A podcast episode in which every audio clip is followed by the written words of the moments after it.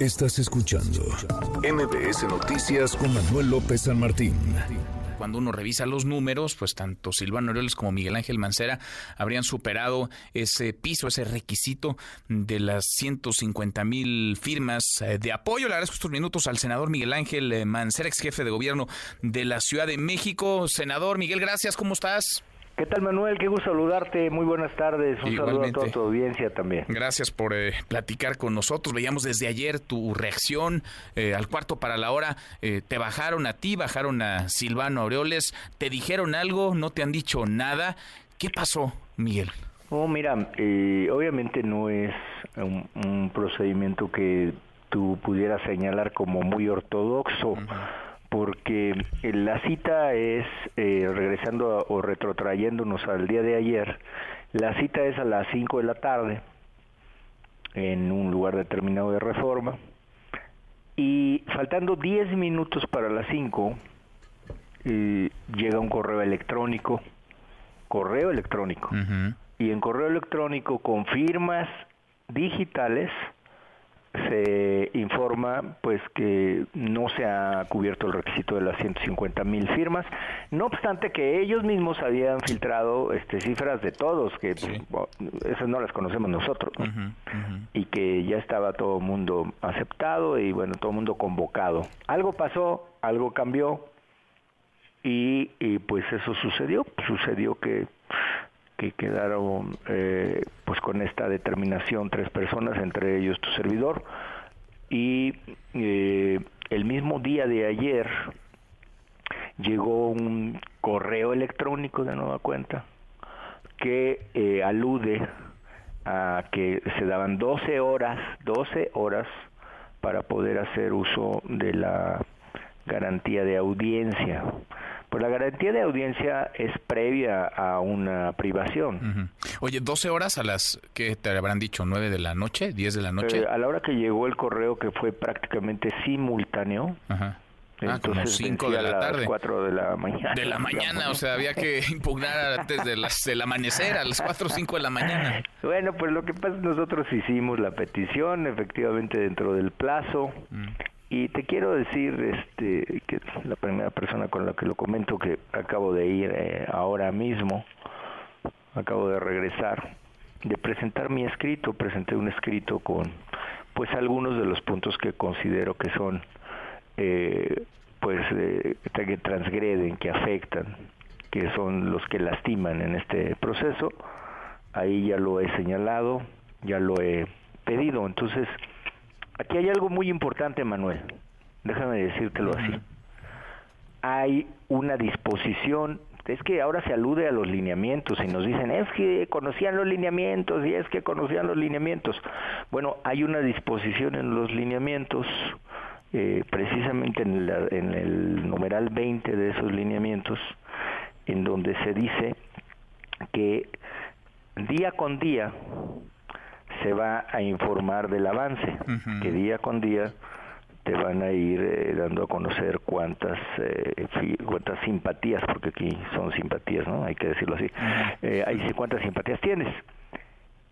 Y esa información del día a día debe estar validada. Entonces, yo me pregunto, si esa es la obligación en los lineamientos, y si día con día nos van diciendo cómo avanzamos, pues eh, yo entiendo que están validadas. Mm, o no. O sea, nunca, te, nunca te dijeron que había algún error, que estabas presentando alguna firma que no era válida, que estaba duplicada o que era de un militante de otro partido. Nunca te dijeron nada de eso. Jamás, jamás hasta este documento. Entonces, yo ahora lo que les he pedido es, a mí explíquenme cómo le dieron cumplimiento a lo que establece este numeral el numeral 20 eh, de los lineamientos. Mm. Así lo dice. Eh, dice, se dará a conocer día con día el registro de cada aspirante y eh, las participaciones validadas. Entonces, si todos los días te están informando de cuánto llevas, porque eso decía la plataforma, pues tú entiendes que están validadas. No me cabe en la cabeza que si cierran un día a las 12 de la noche, para las 5 de la tarde del día siguiente hayan podido validar 2 millones de participaciones. Pues el, INE no. pudo cuando lo hizo con los plazos que tenía, no, no lo logró concluir en, un proceso similar. Entonces, son los detalles, Manuel, que, que ahora pues eh, nos animan a hacer estos escritos, a pedir todas las aclaraciones que nos parecen pertinentes, criterios que se adicionaron que no estaban eh, en los planteamientos originales y que se tomaron en, consideración. Entonces, eh, entre otras cosas, nos dicen que tenemos siete mil firmas de de otras fuerzas políticas, sin decirnos de quién. Siete mil. Pero entiendo que tú llegaste casi a las doscientas mil firmas. Sí, 195 mil 575. El requisito eran 150 mil, tienes siete mil de algún otro partido, tienes todavía un, es que nos margen ahí. los siete y luego nos dicen que tenemos alrededor de 30 que tuvieron algún error eh, en, al teclear. ¿No? O sea, o que, o que tiene una letra de más, o que tiene un número de menos, o que tiene... Pues tú imagínate, digo, la captura en los plazos que se pidió, pues será una captura ágil, rápida. Sí. Yo no puedo ir a reclamarle a los promotores que se desvelaron, que, que dejaron ahí sus días y sus noches trabajando eh, para poder capturar esta información y ahora decirles, híjoles, que sabes que se equivocaron. En 32 entidades se equivocaron más o menos un promedio de mil, de 160 mil registros. Oye, pues, estaría yo loco de reclamarles eso. Bueno, si eso sucedió, a mí me parece que si tú tienes una plataforma digital, pues no te debe permitir avanzar, ¿no? Pues si tú tecleas un, en una plataforma que vas a hacer una transferencia a un banco y tecleas mal el número, te dice está mal. Bueno, es más, si quieres entrar a tu eh, cualquier de tus aplicaciones, si está mal la clave, pues no puede pasar, señor. Bueno, pues aquí nunca sucedió eso. Algo raro, ¿ves algo raro entonces en este proceso? Yo digo que se aclare, pues que se aclare, ¿no? A mí que me explique, como dice el clásico. Explícame cómo, cómo haces esto, o sea, de veras, y cómo le das cumplimiento a un lineamiento tuyo, invocando los lineamientos, cuando dices que día a día el reporte que le vas a pasar a los aspirantes son reportes validados. ¿Cómo que se validó el último en las últimas horas? Pues sí, está raro. Ahora, tú presentaste, ya nos decías hace unos minutos, vas saliendo de ahí, de presentar este escrito con tu inconformidad. ¿Y cuándo te van a contestar? Porque hoy es el primer foro a las 7 de la tarde noche en la Ciudad de México. Pues eh, tú, tú lo sabes, Manuel, yo tampoco. Eh, solo les pedí que ya no sea por correo electrónico, porque pues, pues nos agarran en, offside. Pues yo no estoy checando mi correo de manera permanente, este, ni, lo tengo para con alertas. En fin, me, parece que si señalas un domicilio, te lo piden que señales domicilio, pues es para que te notifiquen ahí. Si no, dirían nada más deme su cuenta de correo y ahí le vamos a notificar. Eso no dice en ningún lado. Mm.